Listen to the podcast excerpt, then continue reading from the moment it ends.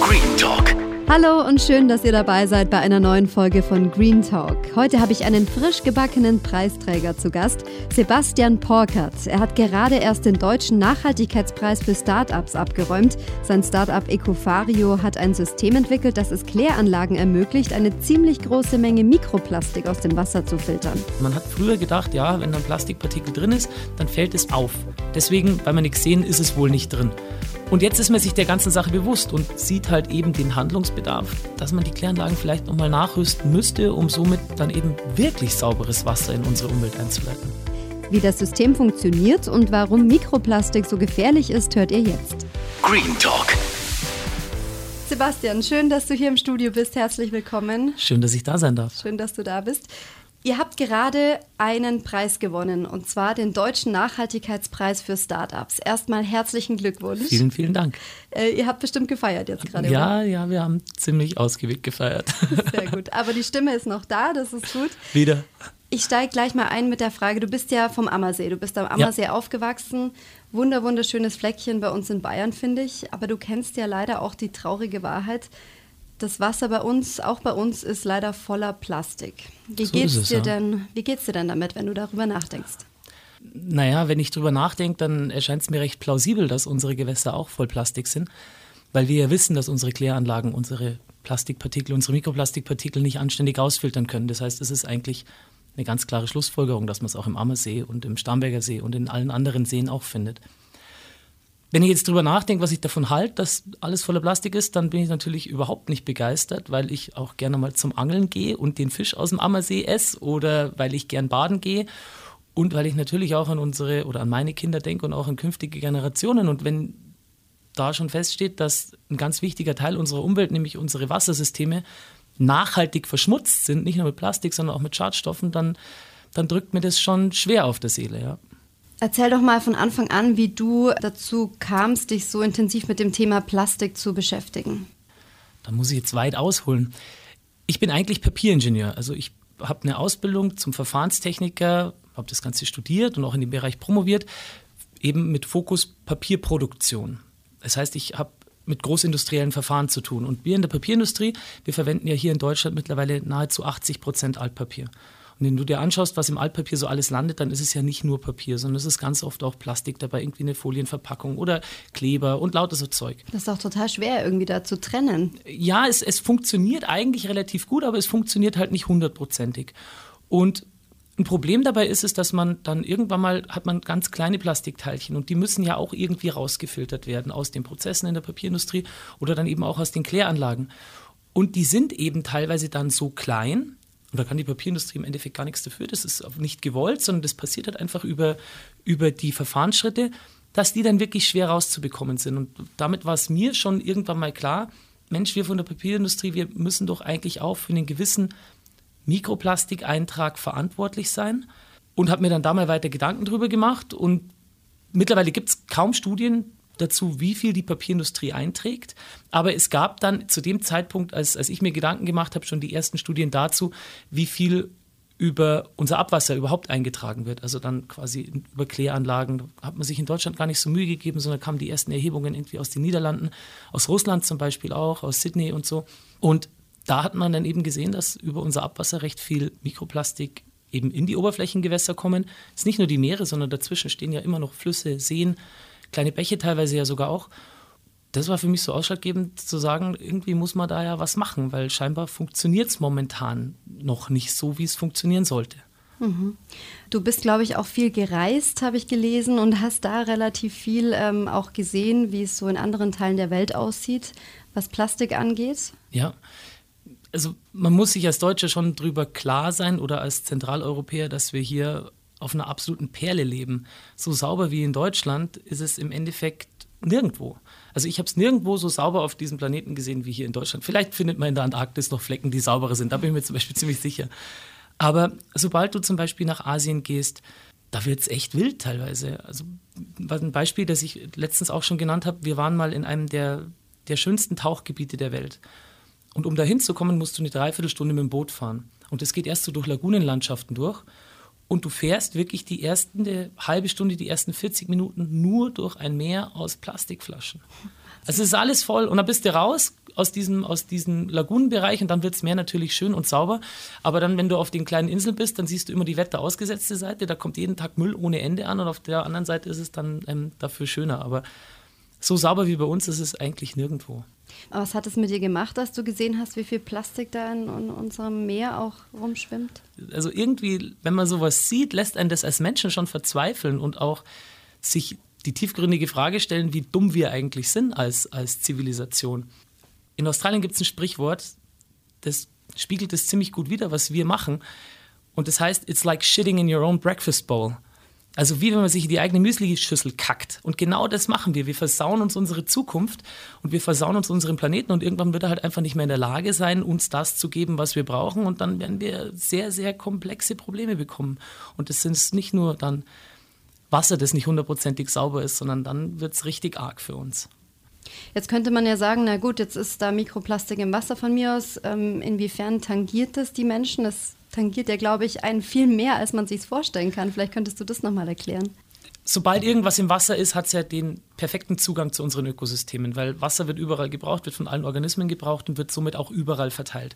Und dadurch kann sich es eben auch in unseren Ökosystemen anlagern. Ich meine, so ein Mikroplastikpartikel kommt von der Kläranlage ins Abwasser, dann oder ins Wasser, das dann quasi im Fluss landet.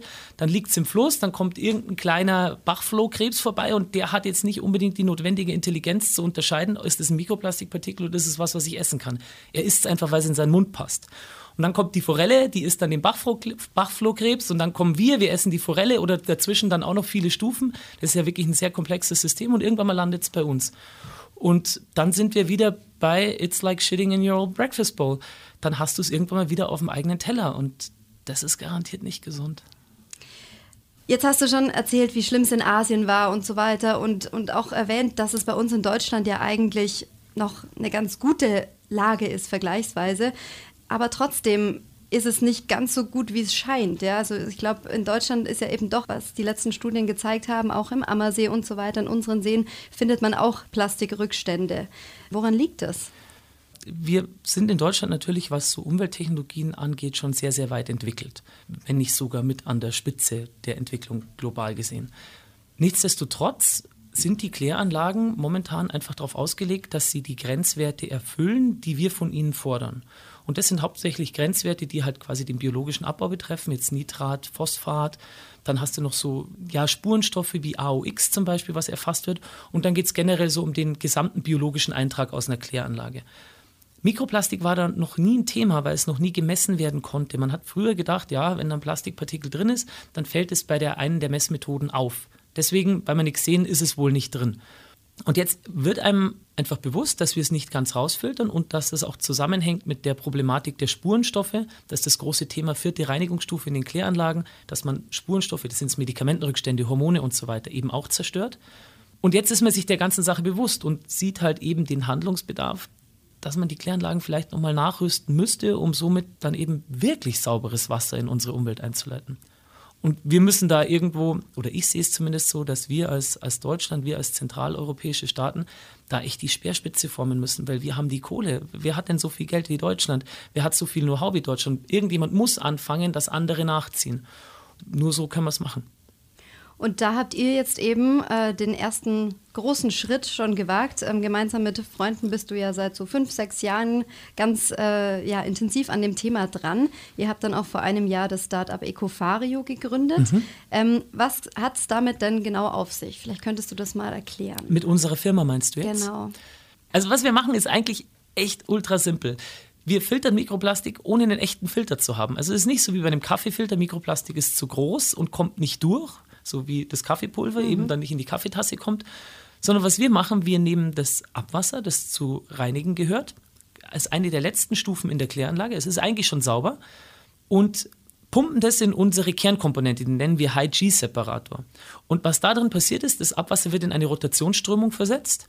Das heißt, es wird so aufgestrudelt? Nein, das, ne? das läuft nur mit extrem hoher Geschwindigkeit da rein und durch die Geometrie dieses Bauteils läuft es in einer Spiralbewegung in dem Bauteil nach unten. Diese Spiralbewegung ist so extrem schnell, dass da ungefähr eineinhalbtausend G wirken, also das eineinhalbtausendfache der Erdanziehungskraft. Und dadurch bewegen sich spezifisch leichtere Teilchen, Mikroplastik, oder das meiste des Mikroplastiks, in das Zentrum dieses Bauteils, wo wir es dann ganz einfach vom Hauptstrom trennen und somit einen sauberen Hauptstrom erhalten und einen mikroplastikbelasteten Teilstrom. Okay. Im Also- Endeffekt ganz einfach, der Turbo-Wasserwirbel trennt Mikroplastik von Wasser. Okay. Also es hat einfach was mit Physik zu tun im Endeffekt, ne? Also mit Ja. der, das Gewicht der Teilchen und ähm, Das Bewegung. spezifische Gewicht der Teilchen und die Größe der Teilchen spielt da eine Rolle. Ja. Wie seid ihr auf die Idee gekommen? Also wirklich ungelogen, ich bin mal in der Nacht aufgewacht. Um drei Uhr morgens aufgewacht, habe gesagt, ja, ich habe die Idee und habe meiner Frau gesagt, du, ich habe doch die letzten Wochen darüber nachgedacht, mir ist gerade eingefallen. Sie so, äh, ist schon gut. Wirklich? Und ja, Mitten und habe das dann in, am nächsten Tag aufgeschrieben und habe mir dann mein erstes Team damals zusammengesucht. Da ist noch einer übrig davon, weil das war wirklich schon vor, vor fünf Jahren. Das war eigentlich nur so ein, so ein Hirnschiss. Anders kannst du es nicht sagen. Und haben das aber dann ein bisschen ausformuliert und uns da mehr Gedanken darüber gemacht, gesehen, das kann ja wirklich funktionieren, rein physikalisch gesehen. Das Grundprinzip, das gibt es in der, in der Technik schon. Ich hatte nur den Gedanken, das so zu modifizieren, dass es besser funktioniert. Und im Nachhinein hat sich dann herausgestellt, es funktioniert fast Faktor 50 besser als die Technologie, die jetzt schon existiert. Und diese Technologie existiert jetzt schon im Bereich der Kläranlagen. Jetzt schon im Bereich der Prozesswasseraufbereitung. Also in Kläranlagen findet man sie nicht, weil sie da einfach nicht gut genug funktioniert, aber durch unsere Add-ons sozusagen, die wir haben, also wir haben das Ganze einfach gepimpt, strömungstechnisch, funktioniert es eben Faktor 50 besser und jetzt können wir dann auch in Kläranlagen aktiv werden. Ja, und dann haben wir das Ganze aufgeschrieben, uns bei einem, bei einem Businessplan-Wettbewerb hier am SCE an der Hochschule München beworben, den direkt gewonnen, 10.000 Euro mit nach Hause genommen, um dann die Patentierung in, in Angriff zu nehmen. Und dann ging es halt so weiter und haben uns dann immer mehr Fördermittel reingeholt, haben uns da so Geld zusammengesucht und ähm, das Ganze dann vorangetrieben. Ja. Jetzt stehen wir hier. Wahnsinn. Ähm, wie ist denn dann der aktuelle Stand? Also habt ihr da jetzt schon mit Kläranlagenbetreibern gesprochen und ähm, seid schon dabei, sozusagen eure Technologie da auch einzubauen? Also wir haben mit Kläranlagenbetreibern gesprochen, natürlich. Wir bekommen auch ähm, oft Anfragen, ob wir nicht mal da ausprobieren können und ähm, unsere Technologie einsetzen können. Jetzt haben wir momentan nur das Problem, wir können jetzt nicht morgen irgendwo hinfahren und die Technologie einsetzen, weil wir gerade dabei sind, unseren ersten Piloten zu bauen. Also wir hatten quasi Prototypmaßstab, da hat alles super funktioniert. Und jetzt bauen wir gerade den ersten Piloten. Das heißt, es ist eine 1 zu 1 Einheit unserer Kernkomponente dieses HG-Separators. Und da hängt dann eben eine Pumpe dran, da hängt ein Computer dran, da hängen ähm, Sensoren dran, da hängen dann Ventile, Durchflussmesser, da hängt alles Mögliche dran, sodass ich alle Werte erfassen kann. Und den bauen wir gerade und den werden wir ab Februar, März dann das erste Mal in Kläranlagen oder eben auch in industriellen Wasserkreisläufen einsetzen. Wie ist da so dein Gefühl? Glaubst du, das wird dann auch flächendeckend eingesetzt in Deutschland? Ich bin mir sicher, dass wir, wenn wir das machen können, was wir vorhaben, wovon wir momentan fest ausgehen, aber ich meine, es ist immer ein gewisses Restrisiko da, dass wir unsere Technologie relativ flächendeckend einsetzen werden. Aber ich bin mir auch sicher, weil andere Firmen schlafen ja nicht, dass sich in den nächsten ein, zwei, drei Jahren auch Konkurrenztechnologien entwickelt werden, entwickeln werden, gegen die wir dann im Endeffekt anstinken müssen. Und unser Hauptargument des positiven Anstinkens ist, dass wir einfach sehr wenig Energie verbrauchen und unsere Anlagen relativ günstig sind. Also wir sind so 60 bis 80 Prozent günstiger als mögliche Konkurrenztechnologien momentan. Und das ist halt für die Kläranlagenbetreiber oder für die Kommunen schon ein ganz, ganz wichtiges Argument. Darf man das sagen? Wie macht ihr das? Oder ist das ein Geheimnis, dass ihr so günstig seid? Nee, wir, das, wir haben überhaupt keine Geheimnisse. Wir fahren mit unseren ganzen Sachen, die wir, die wir machen, eigentlich ähm, ziemliches offenes Buch.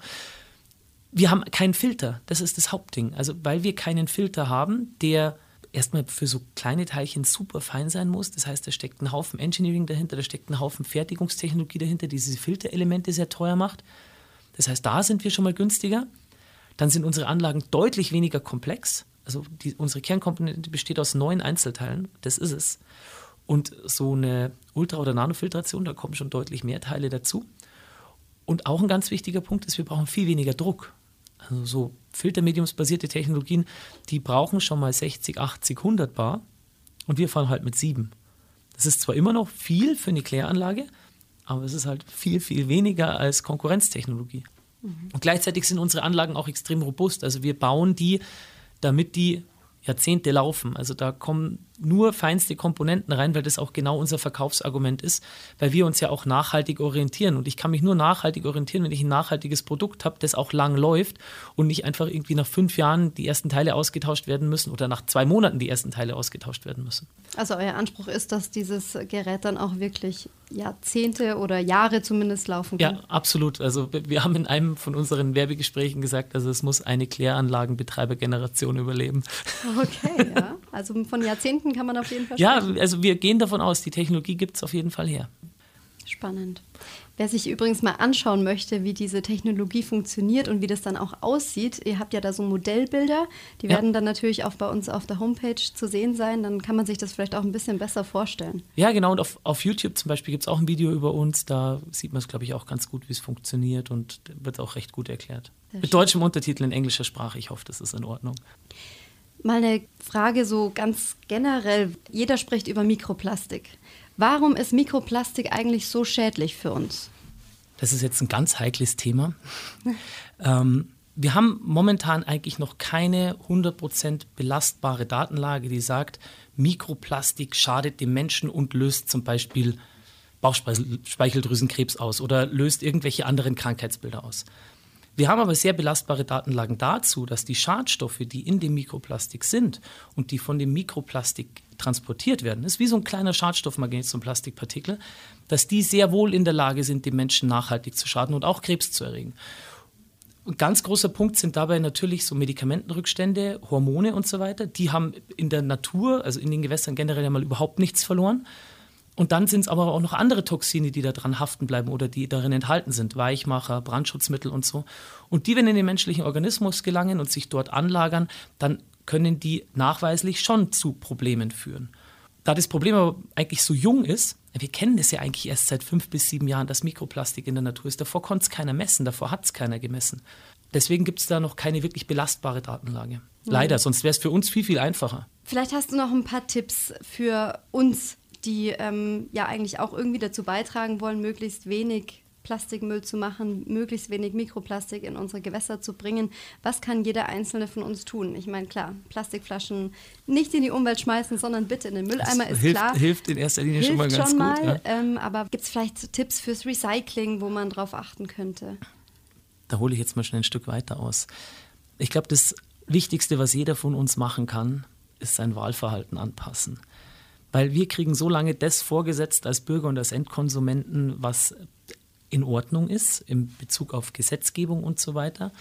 Und wenn unsere Gesetzgebung den Begriff Nachhaltigkeit etwas enger definieren würde oder ökologische Verträglichkeit enger definieren würde über Gesetze, Verbot von Einmalplastik, nicht nur im Supermarkt bei, bei, bei Tüten, wo man jetzt was dafür zahlt, die könnte man auch komplett rausschmeißen, sondern auch bei Verpackungen im Supermarkt für Wurst. Es müssen keine drei Scheiben Wurst abgepackt werden. Das braucht kein Mensch auf dem Planeten. Wenn wir noch wollen, dass unsere Kinder und unsere Enkel und Urenkel einen anständigen Planeten auffinden werden.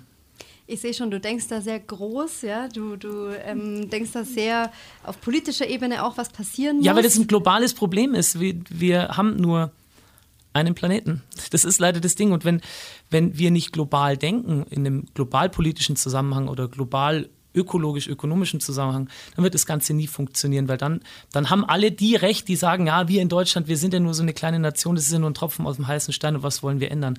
Aber irgendjemand muss der Vorreiter sein und irgendjemand muss die ganze Sache in Angriff nehmen.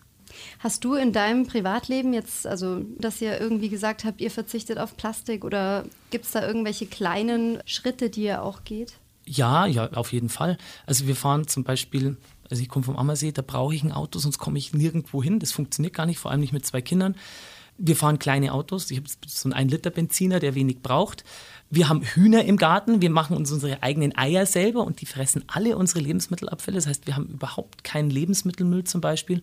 Und dann achten wir natürlich schon auch darauf, wirklich sauber zu recyceln und jetzt auch immer mehr nachhaltig Lebensmittel einzukaufen. Weil wenn man sich mal ganz ehrlich ist, wenn als ich Student war, ich hätte gar nicht die Kohle gehabt, mich nur von nachhaltigen Lebensmitteln zu ernähren. Das hätte überhaupt nicht funktioniert, weil einfach das Geld dann vorne und hinten nicht gereicht hat. Außer noch so eine Sache. Wirklich nachhaltiger Lebensstil ist ja für privilegierte Leute oder für Ultra-Hardliner und dann wird es halt einfach schwer. Natürlich kaufen wir weniger mit Plastikverpackungen. Natürlich versuche ich mehr mit Papierverpackungen zu kaufen, die anständig recycelt werden können. Auch wenn die Plastiklobby sagt, wir können das alles recyceln. Das ist alles Schmalz. Maximal 30 Prozent wird recycelt von dem Zeug, weil der Rest weggeworfen werden muss und weil er verdammt gut brennt und sehr toll Wärme macht. Aber da kann jeder natürlich drauf achten. Dann komme ich jetzt zu unserer Schlussfrage von Green Talk. Angenommen, du hättest einen Wunsch frei und könntest eine Sache in unserer Welt verändern. Welche Sache wäre das? Boah, das ist eine krass schwere Frage.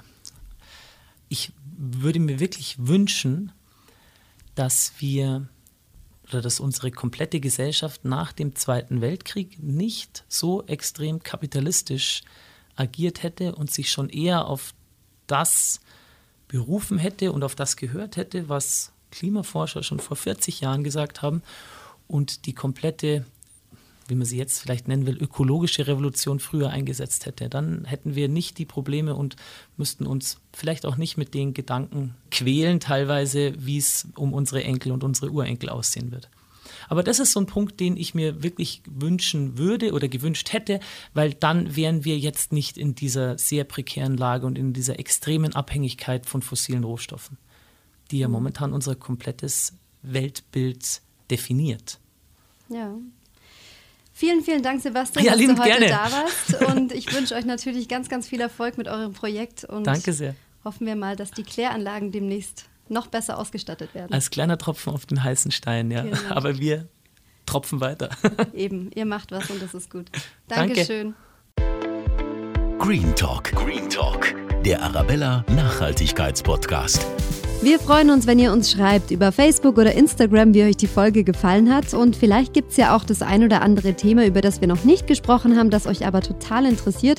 Dann schreibt uns auch da bitte gerne. Wir freuen uns immer über eure Nachrichten. Und ansonsten sage ich bis zum nächsten Green Talk. Macht's gut.